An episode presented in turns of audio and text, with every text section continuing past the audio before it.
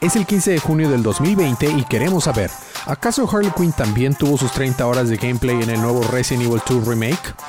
Digo, yo sí. Todo eso más a continuación. Es el episodio 18, temporada 5 de su podcast, Día de Cómics.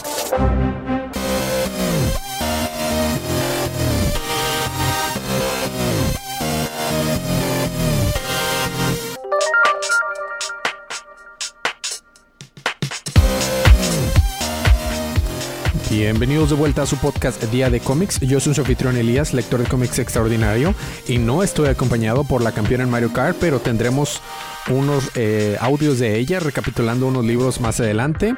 Palomita. Y también no estoy acompañado por el colorista rep, pero tendremos también audios de él recapitulando otros libros también.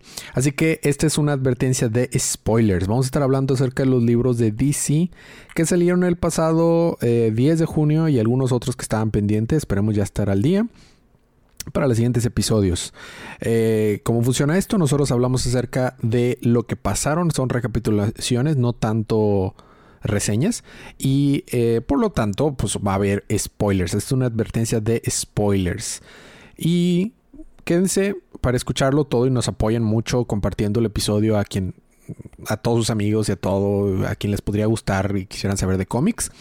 Y entren en para participar en ganarse cómics gratis. Solamente dejen un review en cualquiera de las plataformas. Escríbanos. Todas esas son formas para participar. Escogemos una persona aleatoria y le, pedimos que nos diga qué cómic quiere y le podemos regalar un issue digital gratis, ¿verdad? Bueno, regalar gratis. Muy bien. Habiendo dicho esto, vamos a empezar con los libros de la semana. Yo empiezo con Justice League Dark número 46, escrito por Robert Vendetti. Artistas eh, Germánico y Robson Roca, colores de Rómulo Fajardo Jr. La Liga de la Justicia en número 46 es La venganza es tuya, es el nombre, la tercera parte, la tercera parte de este arco. En Temisquira, la paz pende de un hilo cuando la Liga de la Justicia es atrapada invadiendo la isla de las Amazonas. A medida que la ola de venganza de Spectre que vimos en el número anterior, no lo cubrimos, pero básicamente están persiguiendo a Spectre y a, Jim Corrigan, la Liga de la Justicia. Ese es realmente recap. Eh, bueno, a, medida que la venganza de Spectre se extiende por todo el mundo, la isla ahora está retorcida de ira. Para sofocar la retribución masiva, el equipo debe investigar el pozo de Tártaro y encontrar a Jim Corrigan, que es el, ser humano, la persona que es poseída por el Spectre. Este ser verde superpoderoso del universo de DC, que, que es la reencarnación de la venganza de Dios misma. Pero primero tendrán que abrirse camino entre, e, entre ellos y, y, no con sus muy eh, amables anfitrionas las amazónicas en Temisquira. El equipo debe seguir a Jim Corrigan eh, dentro del Tártaro. Desafortunadamente, el portal está en Temisquira, hogar de las Amazonas, pero la ley amazónica prohíbe a los hombres en las islas.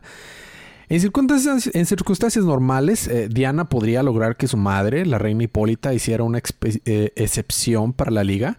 Sin embargo, los efectos de la venganza de Spectre hacen que las Amazonas sean aún más hostiles a la presencia de la liga. Venditti eh, nos ha está dando una mirada única al liderazgo de la Liga de la Justicia durante su corrida por parte del título. Hemos visto a Jon Stewart y Batman discutiendo sobre quién debería dar las órdenes antes, pero John parece haber tomado la delantera en los últimos eh, números. Creo que John es un camino interesante como líder con frecuencia ha tenido un papel eh, de liderazgo en los Green Lantern Corps, pero esta experiencia no ha sido aprovechada en la liga. Por lo general es uno de los de la Trinidad los que toman la batuta. Sin embargo, John le pasa fácilmente el papel a Diana en este número cuando se enfrenta a las Amazonas. Él reconoce que Diana tiene más experiencia y más en juego y le entrega las riendas diciendo, Wonder Woman, estas son tus hermanas, es tu mamá, tú decide. Y Wonder Woman entra fácilmente a ese puesto dando órdenes de inmediato a sus compañeros de equipo. También eh, es interesante ver las tensiones subyacentes entre las Amazonas. Sus celos del trato preferencial de, Diana por parte de Hipólita se ponen al descubierto. Las Amazonas pueden ser sus hermanas, entre comillas, pero parece que la relación eh, tiene, tienen eh, también un poco de buena cantidad de rivalidad entre hermanos. El equipo puede haber esperado que Corrigan se resistiera a regresar del Tártaro, pero en cambio encuentran que la deidad primordial, el mismísimo Tártaro, que es de dios mitológico, está usando a Corrigan como cebo para que el equipo abriera el portal a su reino y el Tártaro este declara, el antiguo sello permanece abierto. Tártaro, el primer dios del infierno, por fin será libre. Y ahí termina el número. La liga ha desatado inadvertiblemente una deidad cuyo poder podría rivalizar con el de Spectre en el mundo. Ahora la liga tiene que enfrentar dos amenazas extremadamente poderosas. Esto promete un infierno de pelea. No tengo problemas con la opinión de Venditti sobre la liga. Nos ha dado una mirada única de las tensiones que existen en el equipo y nos presentó amenazas creíbles para la liga. Eh, eh, para que la liga las maneje. Esa es una tarea difícil. Cuando estaba escrito por Scott Snyder hizo que el equipo se enfrentara a amenazas de que destrozaban el universo. Ahora creo que Venditti lo está manejando de una manera bastante bien. Eh, Justice League número 46 muestra una vez más a Robert Vendetti está, que está haciendo un trabajo fantástico como, escritor. Y, el arte me está gustando bastante de Roca y de Germánico. Eh, básicamente eso es. Vamos a pasar ahora con Batman número 92, escrito por James Tyrion IV, artista Gillian Merch, colores de Tomeru Morey. Eh, el Riddler ha dividido Gótica en unas cuantas cuadras y convirtió la ciudad en como que un crucigrama. Y Riddler le explica estas leyes a los gotamianos. Las letras adivinadas correctamente conectarán las manzanas de la ciudad. Cuando se resuelva el, el, el ciñidor, la ciudad estará abierta. Las paredes se derrumban. Si adivinas mal, las bombas comenzarán a explotar, ¿no? Ha pasado un buen tiempo desde que tuvimos una buena historia con el Riddler. Sin embargo, las cosas no salen tan bien para líder o como él esperaba. El plan del diseñador, que sabemos que es este eh, enemigo que está en las oscuras, eh, no, no, como que no lo estuvo pelando Riddler. Sospecho que el plan puede haber sido viable como el diseñador lo ideó por primera vez, pero después de años de enfrentarse al acertijo, Batman se ha vuelto demasiado hábil para resolver sus acertijos, ya que empieza a decirle, eh, ¿qué es lo que cada vez que hacemos, este, dejamos más huellas, pero nunca avanza? Ah, pues huellas, footprints, le dice Batman. Empieza a adivinar todo de una manera tan fácil. Y dice, ¿cómo es que lo estás logrando? ¿Estás haciendo trampa? No estoy haciendo trampa, revisa, no tengo ningún comunicador, ninguna computadora, nada. Estoy nada más, simplemente eres no eres tan inteligente como tú creías. Básicamente le hace decir todo esto mientras lleva a posado este, eh, y para encarcelar al Deathstroke. Y Deathstroke le dice: Deberían de hacer un show, este, un show eh, nocturno ustedes dos. y Batman no, lo toma gracioso y lo dice, este es, así son tus no todas sus noches en, en Ciudad Gótica. Le pregunta a Batman y Batman dice, más o menos, casi, casi. Dice, ¿cómo, demonios todavía hay gente que quiere vivir aquí en Gótica? Estuvo padre. Eh, mientras tanto, Catwoman y, ah, bueno, al final vence a, a, Riddler, descubre dónde está rápidamente y se los lleva a, a los dos, a Riddler y a Deathstroke para encerrarlos en Arkham. Mientras tanto, Catwoman y Harley Quinn eh, estaban en las alcantarillas y de hecho Catwoman, digo, Harley le está diciendo, ustedes los héroes no tienen como que... Mm, maneras de transportarse más rápido. Ah, porque para esto, cuando este Batman estaba a punto de llevar a Riddler, este dice, a ver, espérate aquí en las vías. ¿Qué estamos haciendo aquí, Batman? Le dice Deathstroke. Y en eso llega un batitren.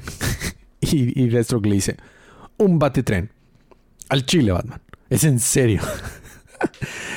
Entonces, eh, eh, bueno, Harley y Catwoman estaban ahí buscando al Underbroker, que es como que un una persona que se encargaba de ser como que el banquero de muchos criminales y del underground de Gótica que parece tener un banco ilícito en el inframundo de Gótica, ¿no? Y Catwoman necesita hacer un retiro. En el camino para allá se encuentran a policías zombies que habían sido enviados por el diseñador. y, Harley Quinn hace la mención de cómo, oh, cómo odio los policías zombies. Y me recordó mucho todas las horas que le metía Resident Evil 2 remake porque si te topas a los policías zombies tienen armadura bueno, todos los Resident que tienen zombies con armadura de policía, le disparas y no le hacen daño a las balas. Entonces es un, es un cansancio lidiar con ellos. Pero bueno, Catwoman necesita hacer un retiro, sin embargo encuentra que Punchline la, le ha ganado al llegar ahí. Punchline es la nueva achichincle de, de, del Joker. Entonces Harley Quinn y Punchline pues no se llevan muy bien al inicio. Empiezan a tirarse cosas y empiezan a pelear. En lo que están peleando, eh, Catwoman amenaza al Undertaker y lo obliga a que le ayude, ¿no? Este le dice yo sé la, combinación de tu caja fuerte. ¿Quieres que lo susurre ahorita aquí enfrente de todos los payasos del guasón y todo? No, no, no, sí te ayudo. El problema termina cuando Batman finalmente se encuentra de cara a cara con el diseñador. El villano saluda omnisonamente a Batman como Bruce, revelando que conoce la verdadera identidad de Batman. También hemos visto que el Joker también conoce el secreto de Bruce y hasta ahora no hemos visto como del Joker en esta historia, ¿verdad? ¿Podría el Joker hacerse pasar por el diseñador aparentemente resucitado? ¿O Tino nos está lanzando una bola curva? Probablemente descubriremos esto en el próximo número, pero supongo que él es el príncipe del payaso, el payaso príncipe del crimen. Bueno. Este, el primer arco de Tyrion ha sido un viaje emocionante hasta ahora y el número 22 muestra a Batman en su mejor momento. Las historias de Riddler son excelentes para mostrar el prodigioso intelecto de Batman y este problema no es una excepción. Estoy ansioso para ver qué, viene en el siguiente arco. Y eso fue Batman 92. Ahora voy a seguir con un número que no cubrí, unos números que no cubrí la semana la semana pasada, que es Justice League Dark 22. Eh, es, bastante, es bastante largo y lleno de información, pero en realidad se puede resumir fácil, fácilmente. Está, está mm, escrito por DC nunca pone fácilmente los, los créditos, entonces siempre batallo para encontrarlos cuando lo estoy leyendo del, del libro directamente porque a veces los pone en un lado, a veces los pone en otro y ya hice mucho tiempo y no encuentro los créditos. Seguramente están en algún lado, ya recorrí el libro entero. Aquí están. Está escrito por Ram Quinto y James Tyrion IV, otro libro por James Tyrion IV seguidito. Eh, y los, ah, el arte es por Álvaro Martínez Bueno, que la verdad hace muy buen trabajo. Aman K. Eh, Naulepan también hace arte. Y tintas de Raúl Fernández y Clay Naulepan también. Mankai Manuplan. Y colores por Jun Chung. Ok. Eh, Doctor Fate. Él es tu doctor. Él es tu destino. No, Doctor es, eh, bueno, el arco es Los Parlamentos de la Vida, parte 3. Doctor Fate, eh, versión Khalid Nasur, va a visitar a los avatars de los elementos básicos, que es básicamente agua, fuego, tierra, aire, y les pide ayuda, que hagan paro para equilibrar los parlamentos de la vida porque se están peleando y les dicen, no, no, no te vamos a ayudar porque la humanidad siempre termina en caos y se quiere matar. Y le dice, mira, ustedes existen porque nosotros contamos historias y son básicamente la recreación de las historias, entonces no necesitan. Y luego uno dice, mm, espera, espera, el muchacho tiene un punto. y deciden que al parecer sí les van a ayudar. Por otro lado, Animal Man habla con el parlamento de las de los em, microbios y así y le pide ayuda que hagan paro entre él y el parlamento del rojo para lidiar con estos hongos que están eh, infectando todo el mundo y lo logra convencer y pues se echan la mano. Por otro lado, Satán es atrapada por Anton Arcane, que es el, el mero mero del rot, de la pudrición del gris. Y este, y, antes de quedar completamente inmovilizada, le hace un conjurito que lanza su nombre en el cielo, en todos los cielos. Dice, este nombre lo ve John Constantine y Abby, que John Constantine estaba buscando en el pasado a Abby antes de que de hecho se conocieran y aún así ya sabía de él porque pues John Constantine es un es John Constantine. Entonces Abby, eh, desdichada porque pues Anton Arcane fue parte responsable de que se muriera Swamp Thing, o al menos es lo que sabemos hasta ahorita, decide ayudar a John Constantine y van juntos a enfrentarse con Anton Arcane y vemos a Abby transformada completamente en la en el avatar del parlamento del, del Rot, del gris y se ve muy badass con su traje que parece metálico y alas, está muy padre. Entonces se enfrentarán a Anton Arcane y como ya se decidieron de los hongos, Wonder Woman, Animal Man y Bobo, el, el Detective Chimp, llegan también ayudarlos, entonces se va a poner la cosa interesante. Eso fue Justice League Dark número 22 y también último que cubro yo es Ecos de Una vida vivida bien, parte 2, que es Aquaman número 59. Es el que seguía, ¿verdad? Ya ni siquiera sé si los puse en orden. Sí, ese era el que seguía. Eh, está escrito por Kelly Sue lápices por uh, Robson Roca también, eh, tintado por Daniel Henrik, Enríquez, Henríquez porque es con H, y colorista Rómulo Fajardo Jr. también. Es bastante sencillo. Aquaman está muy enojado porque alguien raptó a su hija. Va a, buscar a la ciudad del dragón, que es la nueva ciudad de Orm, y lo amenaza y le dice que tú eres responsable. Y dice, no, espérate, yo he estado aquí, no he hecho nada malo. Mira, es más, te vamos a ayudar si quieres. Mm, está bien, te creeré que no tienes nada que ver. Y ya se va. Y cuando se va a Aquaman, este Orm dice, Ocean Master dice, qué fácil es provocarlo a él. Seguramente pronto me regresarán a Atlantis. Y nos enteramos que la deidad esta verde que se había hecho amiga de Orm es la que raptó a la hija de, de. Así que en realidad Aquaman no estaba mal en estar ahí eh, este, acusándolo a él. También en el libro vemos este, cómo el hijo de, el hijo de eh, Black Manta va a buscar y rastrear un pedacito del mecha Manta el mecha suit gigante que había usado en la pelea en el arco anterior para usarlo para rastrear a la hija de Aquaman, pero la computadora del, del, robot, del mecha, le dice, mira, no puedo sin la ayuda, si, no me traes un elemento adicional. Claro que sí, lo que ocupas. No te va a gustar lo que te voy a pedir, tú dime. Yo me siento responsable por lo que le pasó a Mera y a la hija de Aquaman. Bueno, está bien. Y nos vemos que a lo que le pidió el mecha es que hablara con su padre, así que nos enteramos de que, que llega Jackson, el hijo de Manta, le dice, necesito tu ayuda, por favor. Y Black Manta dice, ¿y qué hay para mí si yo te ayudo? Uh, y ahí nos quedamos. Y eso fue el final. Próximo número perdido y encontrado. O sea, extraviado y, encontrado. Y estuvo, estuvo bien. Eh, me gustó. De todos, yo creo que el que más me divirtió fue Batman. Fue. Está haciendo un buen trabajo. Tiene the Fourth. Eh, sí, creo que fue el que más, más me gustó. Ahora vamos a tener un audio primero de Paloma, donde va a cubrir Wonder Woman 756 y Nightwing 71. Nightwing que va a ser parte del arco, o que está haciendo parte del arco que del evento con el Guasón.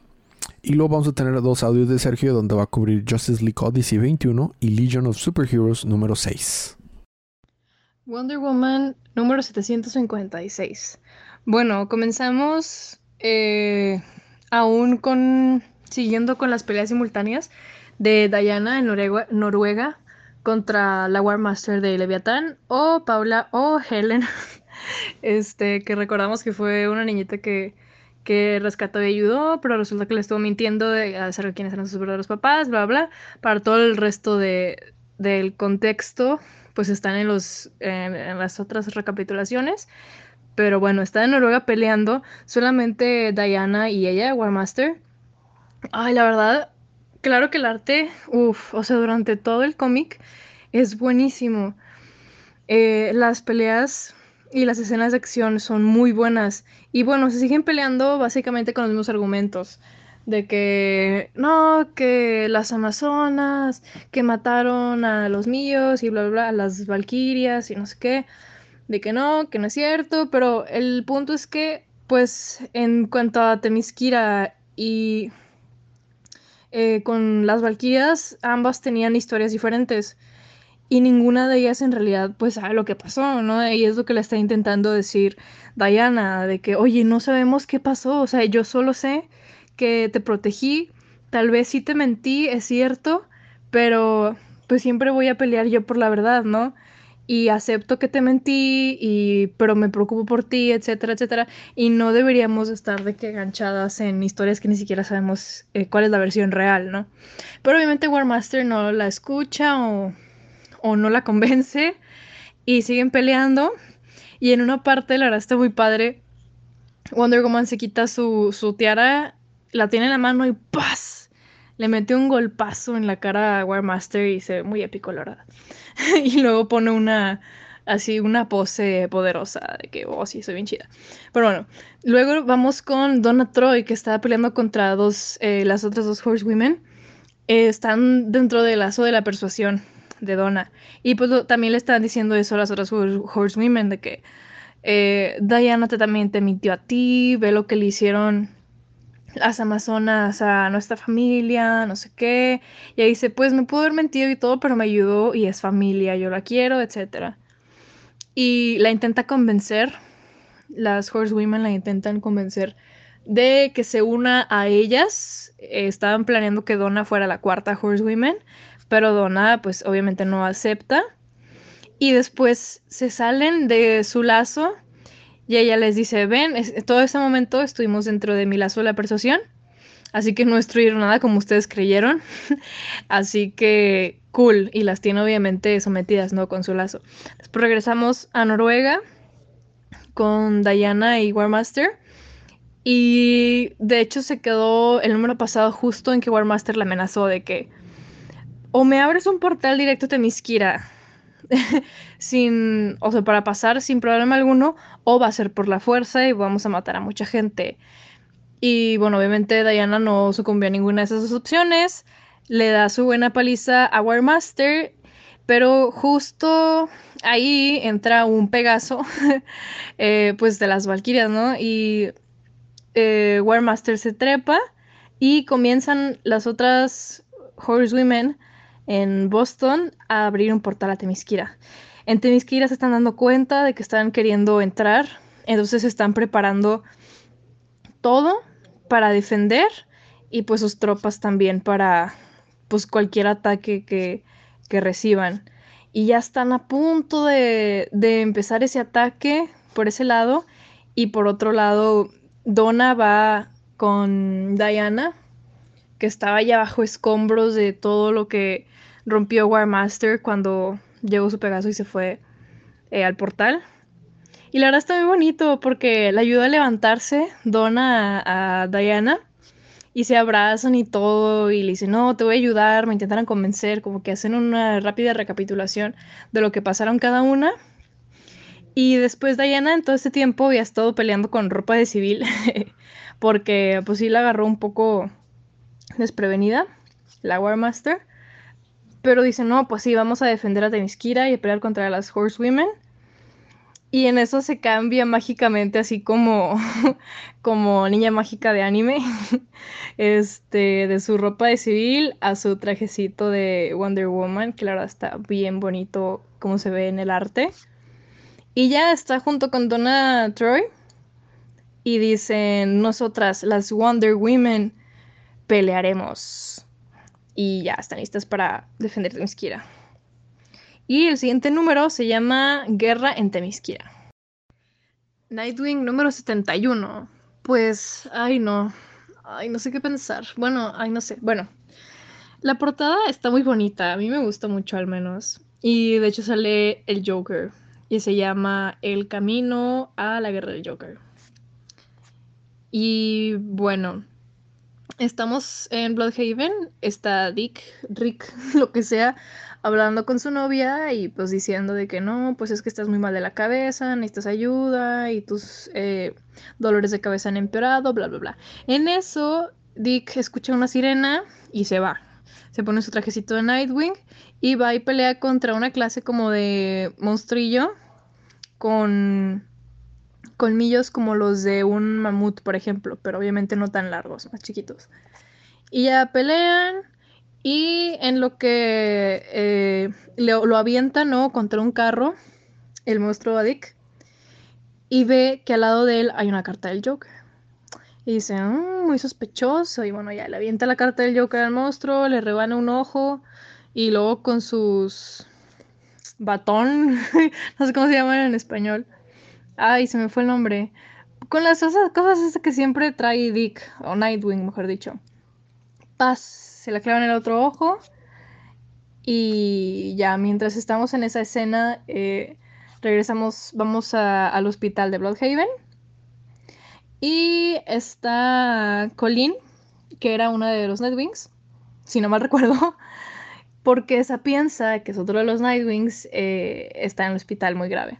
Entonces llega ella a buscarlo en el cuarto de operaciones en el que están a punto de, de, no sé, o sea, el vato se está muriendo. Llega ella y pide hablar con él. Le dan unos minutos en lo que funciona la anestesia. Y él le pregunta, ¿quién te hizo esto? Y él le dice, fue eh, el joke. eh", y como que o se muere o simplemente queda inconsciente, ¿no? Pero pues nos da a entender que fue el Joker. Regresamos con Dick. eh, vence al monstrillo. Y en eso regresa, y obviamente después de que vio la carta del Joker, regresa de bolón a donde estaba Vi, su novia, y ve, eh, antes de que llegara Dick, está Vi y ve que eh, por las escaleras empieza a bajar una persona y le dice que, oh, hola, soy un amigo, tal vez no nos hemos conocido aún, pero si me conoces, yo te conozco y bla, bla, bla. Y le dice, ¿qué? ¿Pero cómo sabes acerca de, de Rick, Dick? Y él le dice, sí, de Rick, Rick, Dick, Richard, Robin, Nightwing. Este, y bueno, en eso llega Dick y obviamente ve que es el Joker y tiene la camisa de, de Sapienza eh, como capita y se empiezan a pelear, pero el Joker eh, simplemente le quiere decir, oye, te hicieron huevos revueltos tu cabeza y tus memorias, yo te puedo ayudar. Pero él no lo quiere escuchar.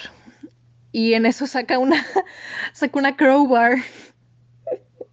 El Joker saca una crowbar y amenaza con pegarle a la novia con la crowbar. Entonces Dick eh, obviamente la sigue defendiendo y el Joker le dice, no, de verdad, yo te puedo ayudar. Y en eso saca el cristal, creo que se llama Memory Crystal, que es con el que le cambiaron la memoria a Dick, los, eh, los. Entonces saca el cristal y Dick se queda, oh, el cristal. Entonces el Joker le dice, así es, el cristal, así que dime, ¿cómo te llamas? Y ahí vemos que ya se pone como que todo colorcito, se entra en ese trance de cuando funciona el cristal, ¿no? Con su mente. Y le dice, bueno, ¿qué tal si ahora te llamas Dicky Boy? Y pues el Dick dice, "Ah, me llamo Dicky Boy. Y así como que lo está hipnotizando. Entonces el Joker le empieza a decir, bueno, mientras obviamente, mientras aún está agarrando el cristal e hipnotizándolo. Ahora, dime acerca de un niño eh, en el que sus papás se murieron en el circo, pero sus muertes no entristecieron al niño. Él estaba muy emocionado ya que una, un hombre muy bueno con cabello verde y piel blanca lo adoptó y lo crió como su propio hijo. Sí, bueno, ahora déjame contarte sobre tu vida. O sea, que otra vez, otra vez, como si no hubieran sido suficientes, van a resetear a Dick. Pero ahora el Joker lo está reseteando, haciéndolo creer que él lo crió. Entonces el pobre Dick va a tener memorias revueltas de su vida real que nosotros sabemos que sí pasó. De que después de que perdió la memoria y, solo recuerda algunas cosas. Después de que la Court of Owls le resetearon el cassette, hicieron creer que ellos lo crearon. Y después ahora con el Joker. Así que pues no sé a dónde vaya a ir esto, la verdad. Yo estaba esperando algo diferente. No que lo resetearan por vez número 5, pero pues bueno. El siguiente número se llama Bienvenido a la nueva familia. Justice League Odyssey 21. Darkseid ataca. Cruz advierte a Epoch y al resto del equipo del plan de Darkseid, revelado el número anterior por Cyborg. Este quiere la máquina para reescribir el tiempo a su conveniencia.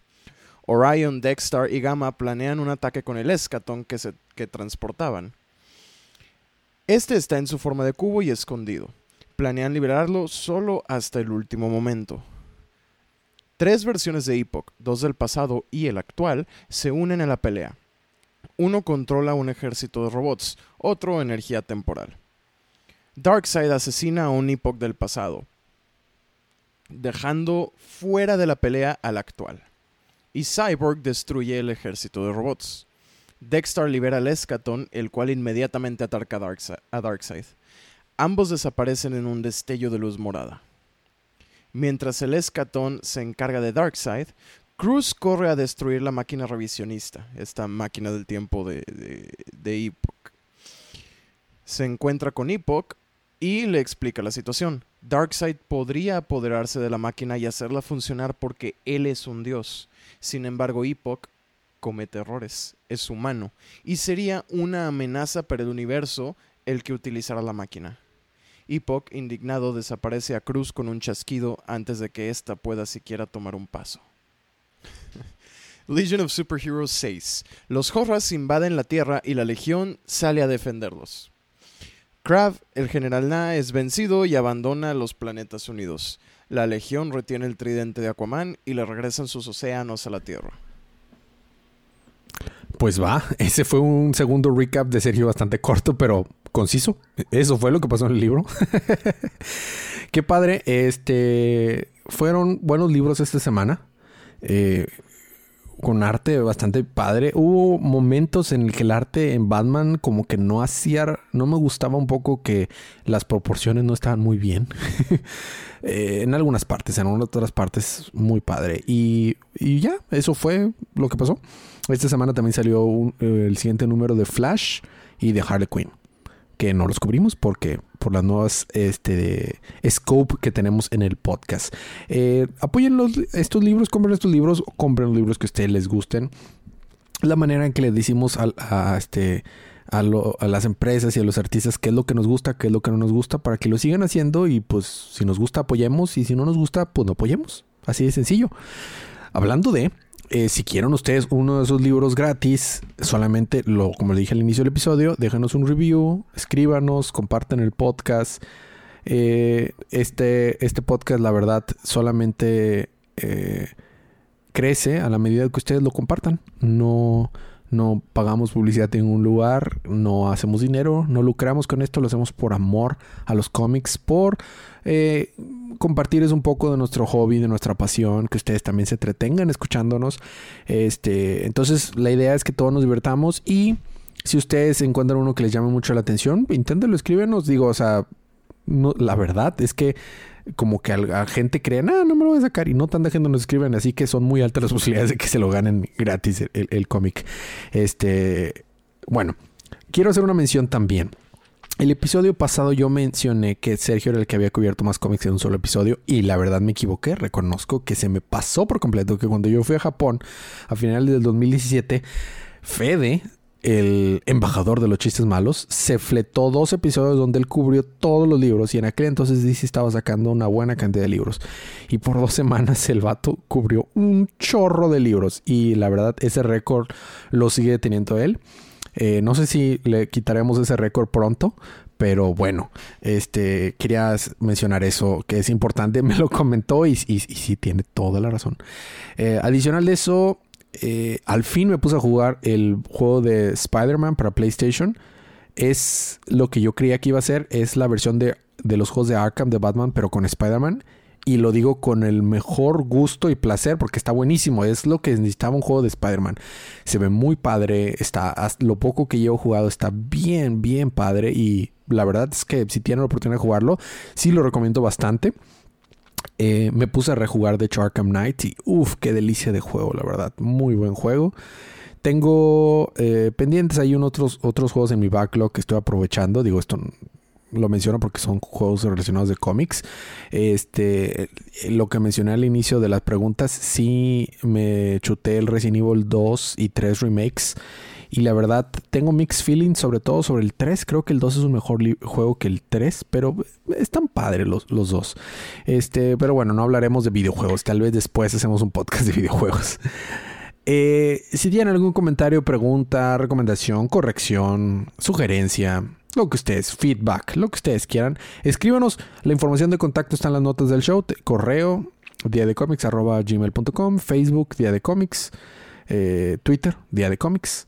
Mi Twitter personal es e-lías. Eh, casi ya no entro a redes sociales yo, la verdad, no, no, no siento que me sean productivo, pero las del podcast sí las pelo para la gente que nos escribe o lo que sea, eso con gusto lo, lo, le pongo mucha atención.